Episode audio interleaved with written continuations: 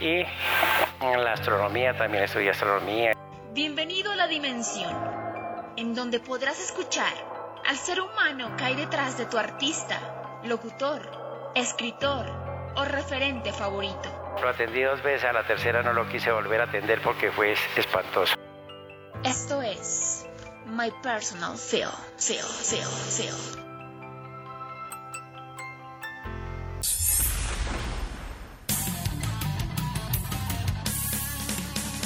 Bienvenidos a MPF el documental. En el episodio de hoy tenemos al doctor Reinaldo Reyes, quien es médico parapsicólogo, psicólogo, médico ayurveda y nos va a contar algo de su trayectoria y bastantes secretos que tiene e historias en sus más de 20 años de trayectoria.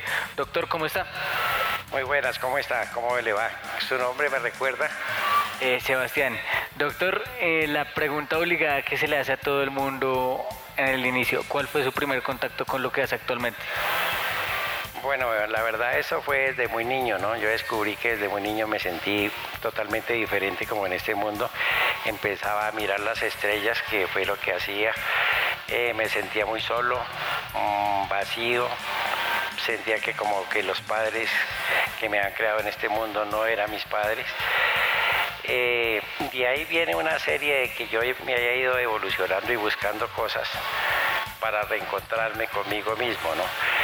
Entonces me puse a investigar, me puse a estudiar y, se ha hecho un recorrido muy extenso en todas las cosas, como la ufología, el fenómeno extraterrestre, la parapsicología, que es todos los fenómenos paranormales, la psicología, que es para conocer la psiquis de la mente, los problemas de la mente, los problemas psíquicos.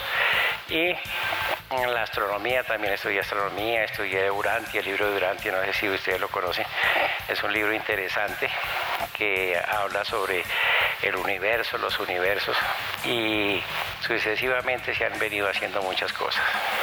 ¿En qué momento ya se dio usted cuenta, pues después de que pasó esa etapa y esa niñez distinta, eh, que usted estaba hecho para lo que hace actualmente? Bueno, eso más que todo fue como una búsqueda personal, una búsqueda de como de mi ser, de mi origen. Y la verdad me salí metiendo en muchas cosas en la vida, simplemente como reencontrándome con mi verdadero afín, como en esa búsqueda espiritual que todas las personas llevamos dentro y que quiénes somos, qué hago aquí, cuál es mi origen, cuál es mi misión en la tierra. Entonces yo creo que eso fue lo que me llevó a, a estudiar todas estas cosas. Bueno, doctor, ahora sí creo que comienza algo maravilloso en este podcast y es documentenos su trayectoria y toda su experiencia. Bueno, les voy a resumir porque ha sido muy larga.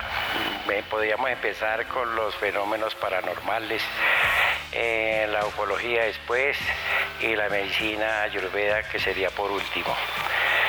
Bueno, empecemos con los fenómenos paranormales.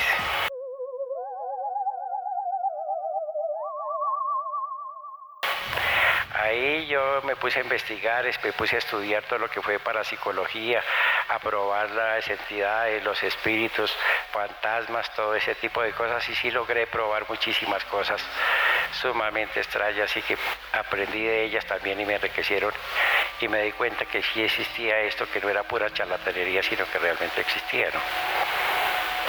Ok, en, ese campo ya entrando a, lo paranormal, porque digamos, pues se ve aislado, pero pues me imagino que también se puede relacionar con lo que hablan, por ejemplo, los acupunturistas de, de las energías y, y de pues el, el, aura que está gris y, y, todo ese tipo de cosas. Eh, ¿sí, ¿sí, está relacionado realmente o, o lo podemos relacionar con, con otro tipo de fenómenos? No, directamente no está relacionado porque lo que está hablando usted es del campo etérico, de la energía que emana el cuerpo, ¿no? Nosotros tenemos nuestra aura, entonces también se, se ve y se puede visualizar el campo energético de la persona, es totalmente diferente a los fenómenos paranormales. Los fenómenos paranormales es cuando ya tocamos temas como de brujería, posesiones, espiritismo, todo ese tipo de cosas ahí ya son fenómenos paranormales. Pero en sí, eh, la brujería existe, la brujería es real. Yo viví y atendí muchísimos pacientes con ese tipo de, de, entidades, a veces posesiones que tenían, y también con brujería que le habían hecho a personas como el vudú, el famoso vudú, que es una cuestión sumamente delicada, y que los brujos en sí trabajan con ciertas entidades negativas y afectan a la persona también, ¿no? Entiendo. Y de esos casos, ¿cuál fue el caso más loco que usted pues, puede escribir que, que ha podido atender en su consultorio? Bueno, yo creo que ah, hubieron varios, pero yo creo que le voy a destacar el caso más loco. Yo atendí a un señor Silvio que tenía una cadena de almacenes en el centro de Bogotá y me lo llevaron como paciente. Él le habían hecho vudú y fue muy difícil atender a este paciente. ¿Por qué? Porque ya prácticamente estaba como un zombie. Ya no hablaba, se orinaba en los pantalones donde se sentaba. Eh, cuando yo lo atendí traté de exorcizarle eso, esos demonios y eso, pero a mí me afectó muchísimo, tanto así que después de haberlo atendido tuve ganas de suicidarme. Lo atendí dos veces, a la tercera no lo quise volver a atender porque fue espantoso. Para mí fue dramático y el desgaste de energía fue violento aparte de eso.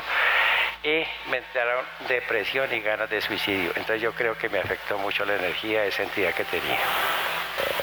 Ya, ya para pasar al, siguiente tema, ¿cómo hace una persona, en su caso un médico, para poder eh, atender a una persona y poder quitarse toda esa energía y pues todo ese negativismo pues que tiene que atender de acuerdo al, al caso del paciente que está embrujado? Bueno, para saber si una persona está embrujada, primero hay que descartar varias cosas. Primero que pase por médico normal, eh, que le hagan eh, exámenes psiquiátricos, eh, exámenes psicológicos, que no tenga problemas. Y después de eso, entonces uno entra a evaluar el fenómeno, si realmente es verdad o no. Entonces, en este caso, era un fenómeno de vudú que es totalmente muy agresivo y que es muy difícil y que cualquier persona no se atreve a sacar estas energías ni estas entidades negativas de esta persona.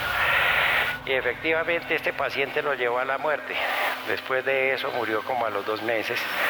Nadie lo pudo ayudar y murió. Muy triste eso. Y bueno, doctor, pasando por otra de sus etapas, después de saber eso de los fenómenos paranormales, usted hablaba de la medicina ayurveda que, que pues fue lo que habló de último.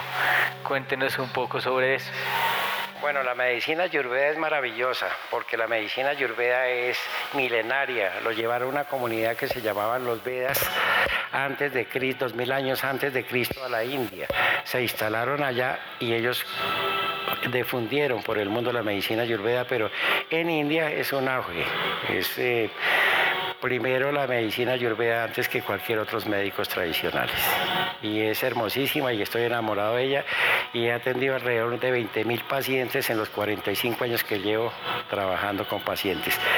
Por ejemplo, en este momento de la vida yo ya estoy un poco retirado sobre eso, pero me siento feliz porque pude ayudar a mucha gente con muchísimos problemas y quitarle muchas enfermedades a las personas cuando la ciencia moderna no pudo. Y ¿Cómo, ¿Cómo, son los procesos de este tipo de medicina o de qué trata eh, el tratamiento, valga la redundancia, de, de esta medicina? Mire, eh, uno evalúa al paciente, cada paciente es único. Entonces tenemos pacientes que se denominan con pita, bata y capa de su morfología en el cuerpo. Entonces, yo evalúo al, paciente y le hago el medicamento personalizado. O sea, el medicamento es único para cada paciente. Ok, eso, ¿cómo, ¿cómo se fabrica un medicamento ahí o qué tiene que tener usted en cuenta para poder realizar el medicamento del paciente? Bueno, por lo que le acabé de comentar antes, el pita, el bata y el capa. Y esos son la morfología que yo me fijo en el paciente, si pertenece a aire, agua o fuego. Ahí se define. Entonces, dependiendo del diagnóstico que yo dé ahí, preparo el medicamento y aparte de eso hago equilibrio de energía. Un equilibrio de energía ayurveda que es tocando ciertos puntos del cuerpo para detener la enfermedad. Ok, o sea que en, ese caso, pues teniendo en cuenta lo que usted dice de saber si es agua, aire o fuego, ¿eso, eso cómo, lo determina o qué, qué determina que una persona sea aire, agua o fuego? Bueno, eso se determina por el color de su piel, por su contextura física, por sus indicaciones que presente en su rostro, uno determina a qué elemento pertenece, si a pita, a capa o a fuego. Uy, interesantísimo eso. Que me imagino que acá en este tiempo ya usted habrá analizado qué tipo de elementos somos nosotros. Bueno, y, siguiendo, siguiendo con, nuestra trayectoria por la vida del doctor Reinaldo Reyes, eh, el, ¿qué, otro campo era el que me decía? A la, la medicina... Eh, era, o, Bueno, el fenómeno extraterrestre es un campo hermoso y muy extenso y muy profundo. Eh, los extraterrestres están con nosotros aquí, fueron los primeros que estuvieron en la Tierra, nosotros somos una semilla extraterrestre. Eh, nos, remontamos a los famosos sumerios, a los Anunnakis, que ellos fueron los que transformaron el ADN humano para elevarnos a una potencialidad más inteligente. O sea que nosotros tenemos parte extraterrestre también en nuestros genes. Ahora bien, los extraterrestres conviven con nosotros todo el tiempo. Los extraterrestres están dentro de nosotros. Los extraterrestres ya saben las potencias del mundo y tienen pactos con ellos. Ya están haciendo tecnología inversa en diferentes partes del mundo, como en Rusia, en los Estados Unidos que se destaca más y en China. Uy, ¿cómo, es eso? Ese último que me contó es bastante interesante. ¿Cómo, funciona eso? ¿Qué, qué pactos se saben que, tienen los extraterrestres con estas potencias? Bueno, se sabe sobre todo con una raza que se llaman los grises. Eh, ellos hicieron un pacto con los gobiernos para dejar experimentar a humanos que los hacen la inducción y se los llevan y experimentan con ellos. Ahora bien, eh, y les permiten que conozcan parte de su tecnología a los terrestres para sacar nuevas armas, para sacarlos ya platillos voladores los tenemos dentro de nosotros hechos por los estadounidenses, por los rusos y por los chinos, que yo sepa. Entonces, ¿qué es lo que pasa ahí? Que simplemente nos están manipulando y los gobiernos del mundo nos están manipulando. Pero el ser humano jamás piensa en eso. El ser humano siempre piensa que estamos solos en el universo, que Dios creó un universo insondable con millones y billones y billones de mundos, un número que no se alcanza a nuestra mente humana a comprender para llegarlo a conocer. Entonces, ¿cómo es que en un universo tan grande haya solo un planeta habitado y que seamos los únicos que estemos en la Tierra? Eso es absurdo. Si hay un creador y ese creador hizo este vasto, extenso del universo insondable, ¿cómo es que plantó solo vida en un planeta? Eso no cabe en ninguna mente evolucionar. Pero eh, él decía, eh, perdón que lo interrumpí, ya antes de continuar, eh, usted decía que eso no cabe en ninguna mente evolucionada. ¿Por qué no cabe eso en ninguna mente evolucionada? Bueno, hay mucha gente que ya sabe el tema y, y, sobre todo los gobiernos y hay muchas conspiraciones en la Tierra sobre este tema, pero en sí el general, el pueblo en general, el pueblo este, desconoce muchísimo sobre, sobre este tema. ¿Por qué? Porque tenemos los famosos Illuminetis. No sé si usted lo conozca, que es una secta secreta. Están los reptilianos y están los arcontes, que son otra raza extraterrestre. Entonces de ahí, ahí los arcontes manejan a los reptilianos y los reptilianos a los grises. Y aparte de eso, son unas razas malas. entre otras, ¿no? La gente, no cree eso, pero son unas razas malas. Podemos profundizar ahí en esa parte, en lo que hablaba usted ahorita de los Illuminati. Yo vi un documental hace un tiempo que se llamaba precisamente de Illuminati y solamente en la introducción dicen que pues ellos tienen un plan secreto eh, pues con los gobiernos potencias del mundo y que entre tantas cosas que tienen ellos en mente está el nuevo orden mundial. Es que esa es la finalidad, del plan secreto esa es la finalidad, hacer el nuevo orden mundial. Y yo en una entrevista eh, que tengo por ahí hablo sobre ese tema.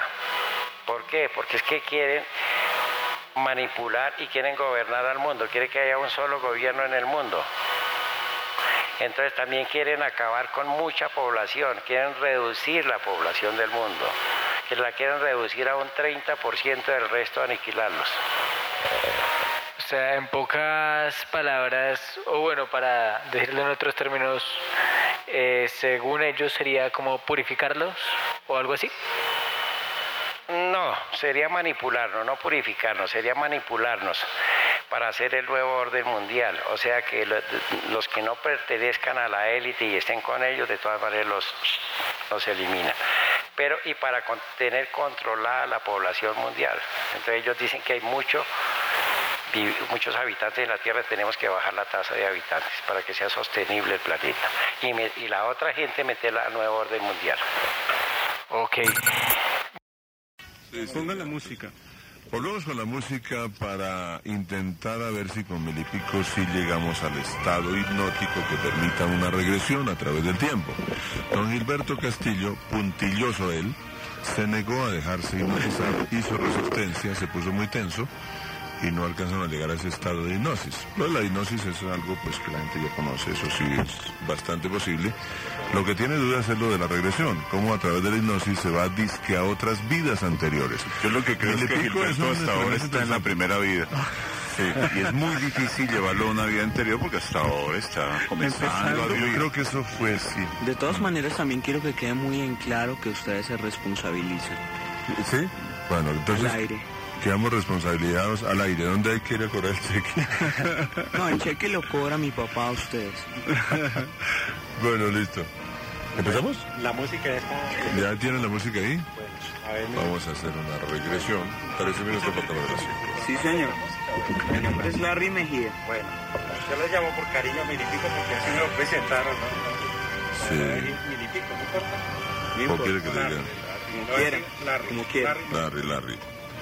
No, Larry, a ver. Relaje sus piernas. Relaje, relaje. Olvídese de todo lo que está a su alrededor. No hay nadie. Está solo. Está tranquilo, está relajado. Sus piernas, sus brazos, todo su ser. Solo escuche mi voz. Abra los ojos. Míreme los ojos, solo escuche mi voz. Solo mi voz. Míreme fíjame. Eche el cuerpo hacia adelante. Hacia adelante, exacto. Sentado con la columna recta. Ponga las dos manos sobre mis plantas de mis manos. Eso. Empiece a hacer fuerza y yo voy a contar tres. Y usted me sigue mirando. Y haga fuerza. Uno, dos, tres. Duerme, duerme. Relájate.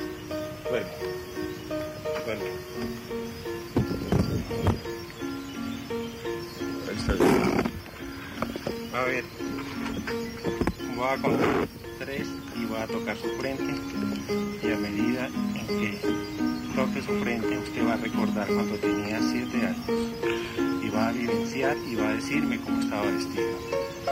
Uno, dos, tres. Ahora cuando tenía siete años, Larry. Sí. Tiene siete años. ¿A dónde está? En el espectador. ¿En el espectador? ¿Qué personas habías alrededor, Larry? ¿Es feliz? Él dice que sí. A ver, una cosa importante, estaba repitiendo lo que él dice para que alcance el micrófono ¿Es feliz, Larry? Sí, claro. ¿Quién está a su alrededor, aparte de su mamá y su papá? Un camarógrafo, un fotógrafo y un periodista. Y un periodista, Larry. Bueno, Larry, cuénteme ahora una cosa. Eh, ¿Cómo está vestido, Larry? ¿Qué zapatos tiene? Tengo unos zapatos grises con cordones rojos, ¿Qué pantalón tiene? un blue jean y una camisa Y una a camisa. rayas de colores. Mm. Bueno, Larry. ¿Y es feliz a- ahora, en esa vida, en ese, en ese entonces, cuando tenía usted siete años? ¿Se siente bien, tranquilo? ¿Algo le preocupa? que va a llover. ¿Va a llover? Bueno, Larry. Entonces ahora vamos a ir aún más atrás, Larry. Vamos a ir más, más atrás. Voy a contar tres nuevamente y voy a tocar su frente, Larry. Voy a tocar su, su frente y va a ir aún más atrás, en otra vida, en otro sitio, en otro estado. Entonces empezamos.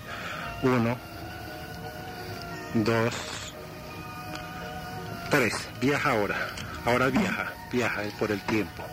Viaja por el tiempo, Larry. Entonces, Larry, ahora, ¿en qué parte está? ¿Cómo se siente? ¿Cómo se encuentra, Larry? Estoy en una biblioteca. En una biblioteca, Larry. Hable duro, Larry. En realidad casi no veo mucho, solamente veo estantes con libros Sí, y mi ropa. y su ropa. ¿Cómo se encuentra allí? ¿Cómo está vestido ahora usted allí? El sitio es... da como miedo porque es un poco oscuro. Mi ropa es un pantalón con rayas blancas, una camisa y un blazer con rayas blancas. ¿Cómo se siente allí usted, Larry? ¿Es feliz? En realidad no mucho.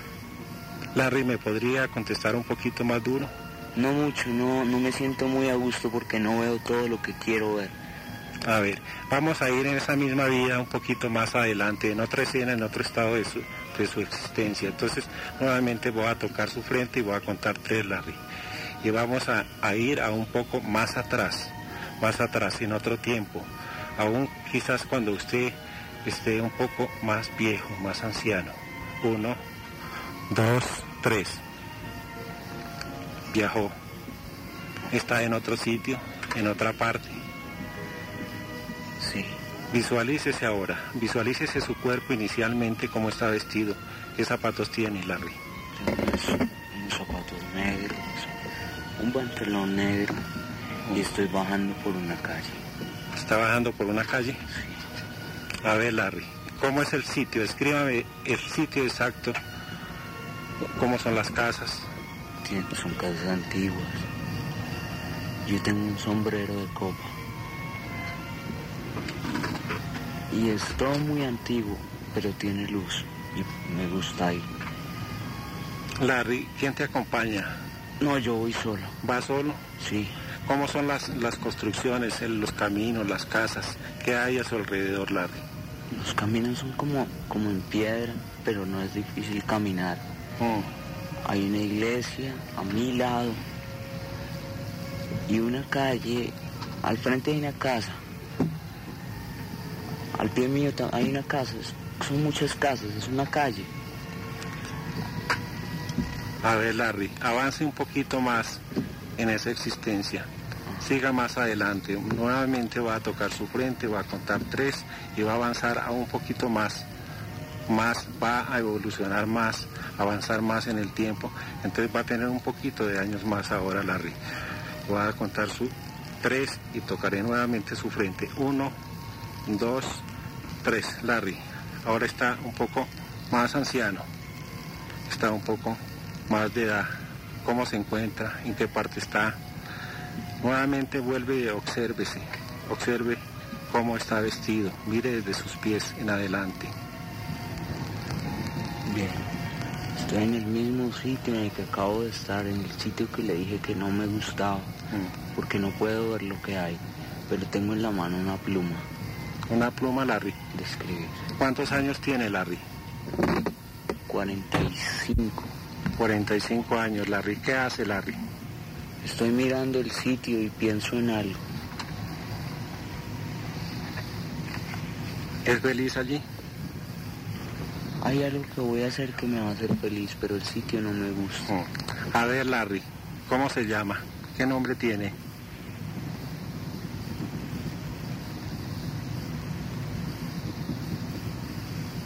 Julio, Julio. ¿Cómo se siente? ¿Es alto? Descríbame su personalidad, Larry. soy alto. Tengo miedo, pero no quiero demostrarlo ¿Por qué tiene miedo, Larry? porque el sitio es muy oscuro y yo sé que hay gente que me está mirando. ¿Hay gente que le está mirando? Sí, señor. ¿Siente algún tipo de tensión? Ajá. A ver, Larry, vamos a ir aún más atrás ahora. Nuevamente voy a tocar su frente y voy a llevarlo aún más atrás, en el tiempo, en otro sitio, en otro estado. Entonces lo que va es a sobrepasar las barreras del tiempo. A contar nuevamente tres. Uno, dos, tres. Larry Sí. está en otro sitio ahora, en otra parte, Larry. ¿Cómo se encuentra, Larry? Tengo mucho frío, ¿Tiene mucho frío? pero le puedo jurar que esto no es Colombia. ¿No es Colombia? No. ¿En qué parte más o menos está Larry? Como en Moscú. Como en Rusia. ¿Por qué tiene tensión, Larry? ¿Por Porque está haciendo frío. ¿Mucho frío? Sí, claro. Y yo tengo un abrigo y unas botas. Ah. Tiene abrigo y botas. A ver, ¿hay algunas personas que me pueda describir que estén a su alrededor, Larry? Mucha gente con botas. Con abrigo y muchas palomas. A ver, Larry, ¿usted tiene familia? ¿Está casado? ¿Tiene hijos? ¿Cómo es allí, Larry? Yo estoy buscando a mi familia. ¿Está buscando su familia? Trate de describirme un poquito el lugar donde está ahora. Es una plaza Mm, grandísima. Y la gente va muy apresurada. mm. Y a mí no me gusta que vayan apresurados porque me siento mal. Porque yo estoy desubicado. ¿Está desubicado, Larry? Sí, señor. ¿Siente mucha angustia o tiene algún tipo de tensión? ¿Por qué? angustia porque algo va a pasar. ¿Qué presiente? No sé, la gente está, en cierto modo, está moviéndose demasiado rápido. A ver, Larry, avancemos un poquito más allá en el mismo, mismo época. Vamos a avanzar nuevamente, voy a contar tres, voy a tocar nuevamente su frente y vamos a avanzar un poquito más. Uno, dos, tres, Larry. Larry, Larry, está en otro sitio, Sí. en otro tiempo. ¿Cómo es el lugar? Este lugar sí es bonito. Si es bonito, Larry. Sí, señor. Allí, ¿cómo se siente, Larry? Tranquilo porque hay mucha gente, amiga mía. A ver, descríbame cómo está vestido Larry. Tengo unas botas negras, una pantaloneta y una camiseta roja. Bueno, Larry, entonces ahora va a dejar toda tensión, toda angustia, toda incertidumbre que lleva y vamos a regresar al aquí y a la hora y va a recordar su experiencia como algo positivo en lo cual la va a ayudar en esta vida actual. Larry lo va a despertar a la cuenta de uno, dos, tres. Está aquí nuevamente Larry. Aquí está Larry. Sí, aquí estoy. Buenas tardes. Oígame, No, sabe, sabe actuar hasta en sueños, ¿no? ¿Lo notaron? Larry, ¿qué sintió? ¿Cómo fue la experiencia? En este momento me siento como cuando uno se baja de la rueda de un parque. Estoy mareado. ¿Así? Pero- Realmente no sé si es cuestión de sensibilidad, pero alcancé a percibir cosas que yo ya sentía. De verdad, a los niños que están ahí afuera, de verdad son cosas que yo ya había sentido. Y No sé, el ¿Te siempre, recuerda la desesperación. Yo tal vez... ¿Recuerdan, eh, ¿Recuerdan en este momento lo que acabó de pasar? ¿Todo? No todo. ¿No? ¿Qué, recu- qué recuerda? Cuéntenos. Que estoy muy apresurado. Así soy yo actualmente. Yo estoy muy apresurado. Siempre trato de hacer las cosas a las carreras. Yo Pero- les dije pero, ahorita. A ver, a ver, Larry, usted nos contó y lo oímos muchas cosas. Ajá. ¿Usted nos puede recordar en este momento eso que nos contó? Recordé que estaba de afán, que veía mucha gente corriendo. Esa fue como la última parte, pero antes. Estaba en sitios que no conocía, pero esos sí eran aquí, aquí en Colombia. Lo último no era aquí porque las construcciones no eran de aquí, eran unas torres muy raras. Usted se durmió profundamente, se, fu- se, se- relajó se sintió que nosotros estábamos a su alrededor escuchando lo que usted decía. ¿Era consciente de que estaba sometido a un experimento? Sí, sí, en cierto modo. En algún momento sí me llegué a sentir el frío del sitio en el que yo estaba. ¿Usted recuerda en qué sitio estuvo? Sí, en una plaza muy oscura. Usted nos nombró el país. Nos lo nombró. ¿Usted recuerda qué país era? Déjeme recordar que es que, qué sitio, como esas torres que salen en una película que se llama Danko con Arnold Schwarzenegger, eso es como Rusia, era algo así. Usted dijo que estaba en Moscú Ajá. Y que vestía unas botas, eh, vestía ropa de invierno. Que hacía mucho frío. Sí, señor. Que la gente iba muy Hacía rápido. mucho frío. Me hubiera gustado a una vida futura. ¿Usted se durmió? ¿Usted se durmió? ¿Se durmió profundamente? ¿Sintió que, que perdía la En un momento sí, en un momento sí, claro. Pero bueno, antes de Rusia, ¿usted recuerda que estuvo en otra época y en otro sitio? Aquí en, en Bogotá, ¿En Bogotá? sí, como por allá en la Candelaria. ¿En algún Me gusta mucho ese sitio porque me parece que es cuna de, de grandes artistas. ¿Usted recuerda que nos dio un nombre suyo? Que no es Larry. ¿No recuerda? No, Y nos dio una edad. ¿No recuerda? no señor. Me hubiera gustado ir a una vida futura para Usted- poder saber en qué momento, en qué día específico voy a dar el primer Oscar a Colombia. Mire, usted dijo que se llamaba Julio, que estaba en un sitio oscuro que le producía miedo, que tenía una pluma en la mano, que era una biblioteca, vestía pantalón a rayas y que tenía 45 años y era un hombre alto. 46. 46. Si, si no le volvemos a hacer la regresión. a la- No, gracias.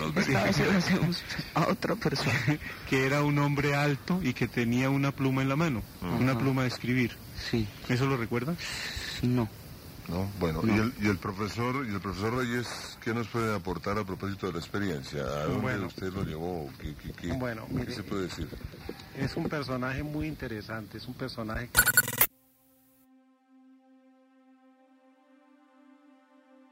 Bueno, doctor, antes de terminar, eh, ¿usted nos podría contar una o, o, pues las anécdotas que quiera contar de pues qué le ha pasado o qué eh, traspiés ha tenido que tener en el camino para llegar a todo ese conocimiento y pues dónde está hoy en día?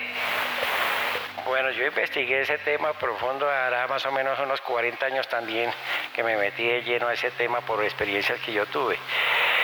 Yo tuve una experiencia en el mar cuando estuve en la Marina. Yo soy primer contingente del 75.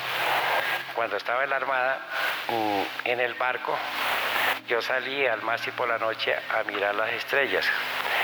Una noche vi un puntico que bajaba, pensé que era un meteorito, vi un puntico que bajaba a una velocidad impresionante y pensé que era un meteorito.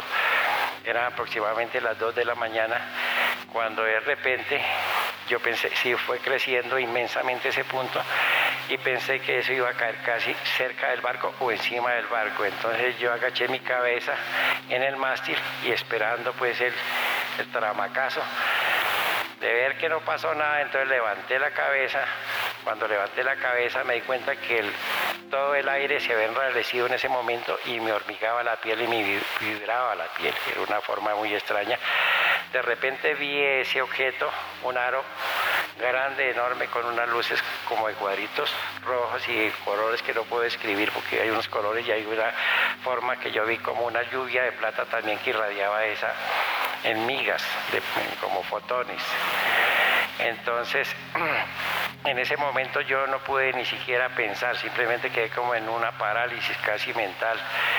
Lo que sentí era que no podía respirar muy bien porque el, el aire se calentó un poco.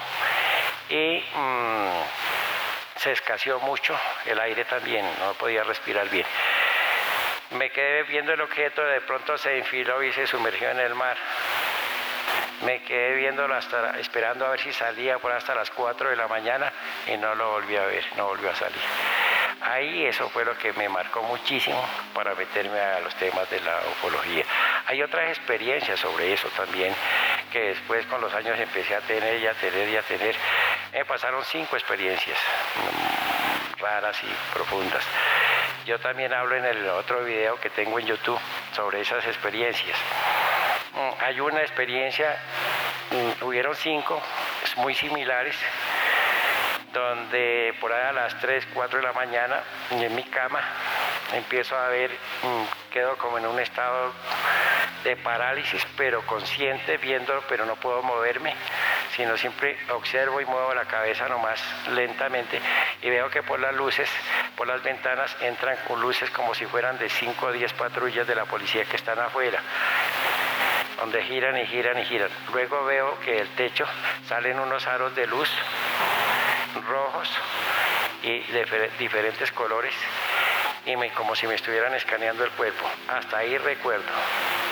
Y ahí quedo profundo. La cosa más curiosa es que al tercer día que empecé a descubrirme ese fenómeno, al tercer día me sangraba la nariz por una fosa nasal. Me salían cinco o seis gotas de sangre cada vez que me pasa ese fenómeno y me han pasado más o menos cinco veces. Uy, ¿cómo así? Y, y entonces ahí qué, qué, pasó? O sea, ahí usted qué hizo cuando, cuando le sucedió eso al, tercer día? Sí, al tercer día me sangra la nariz y yo asocié eso, eh, al principio que me sangró la nariz nunca le paré bolas porque pues no, no le paré bolas, pero eh, nuevamente que me pasó el fenómeno como un año después, empecé a decir, pero la vez pasada que tuve esto me sangró la nariz y ahorita también, y así ha sido las cinco veces, me ha sangrado la nariz. Ahora bien, yo creo que en cierta forma me han manipulado también, no sé si tenga algún implante en el cerebro también, porque a veces he sentido cosas raras y de pronto me han hecho alguna inducción o alguna cosa, entonces eso pues un tema bastante preocupante. Cómo en cierta forma lo manipulan a uno y juegan con uno estas entidades inteligentes, ¿no? que pueden llegar y meterse en el cuarto de uno a cualquier hora y vea, manipularlo a uno, volverlo a uno un ente, en otras palabras. Claro, doctor, un consejo para las personas que lo están oyendo y que quieren coger alguno de los caminos que usted ha cogido, eh, pues para que no cometan los mismos errores que usted cometió al principio o si los cometen, pues que se atengan a las consecuencias. Bueno, no tanto cometer los errores, ¿no? Yo diría que no es tanto cometer, porque a uno le pasan esas cosas, nunca se las está buscando uno si uno nace o viene a este mundo y hay cosas que lo jalan y cosas que no se predestina a uno para pasar por ciertas experiencias en el mundo, pero yo digo que tengan una mente abierta, ¿no? Eh, crean más, yo diría que con toda la experiencia que he tenido en el mundo, crean más en lo que no ven que en lo que ven, en lo que tocan. La verdad está en lo que no se ve. El resto es una verdad temporal, no existe. Todo es una creación mental. Pero la verdad viene de lo finito, viene de lo que no se puede ver ni percibir por la mente humana. Esas son mis experiencias y que tengan una mente abierta, sean investigadores, nunca coman cuento, sean analíticos, vivan sus propias experiencias, mm, busquen lo que les guste, eso sería mi consejo para los que me están escuchando. Bueno, doctor, ¿cómo se sintió en este episodio de MPF el documental? Bien, bien, muchas gracias. Me sentí bien. Gracias. Usted, usted despide el podcast. Bueno, para todos los oyentes, eh, les deseo un feliz día. Eh, muy rico compartir esto con ustedes. Eh, ¿Qué le digo yo? Si de pronto alguna cosa, tienen alguna cosa, alguna pregunta, también no sé si puedo dejar mi, número de teléfono. Entonces, 313-37-17-879, eh, por si les interesa algún comentario o alguna cosa que yo les pueda colaborar con el mayor gusto. Que estén muy bien, gracias.